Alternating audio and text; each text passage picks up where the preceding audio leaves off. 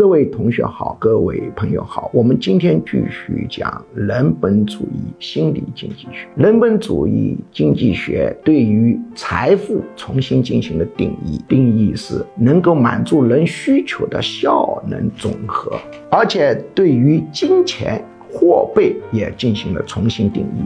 货币是满足需求索取权。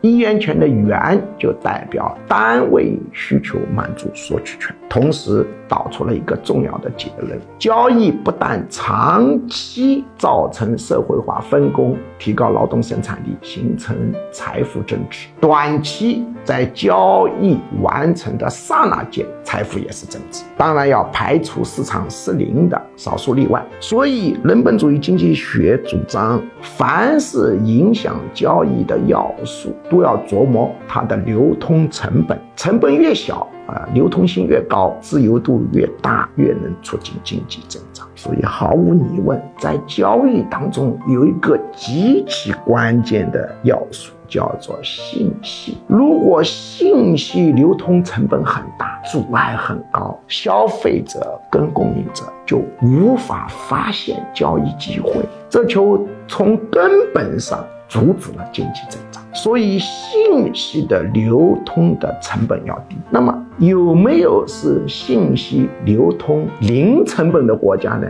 那不可能，因为我们说话毕竟要受到法律限制，你不可能所有的声音、所有的信息、所有的信号无原则、无限制的啊随便放出去。限制是肯定有的，但是这个成本要低是很关键的。信息流通成本。降低会促进经济增长。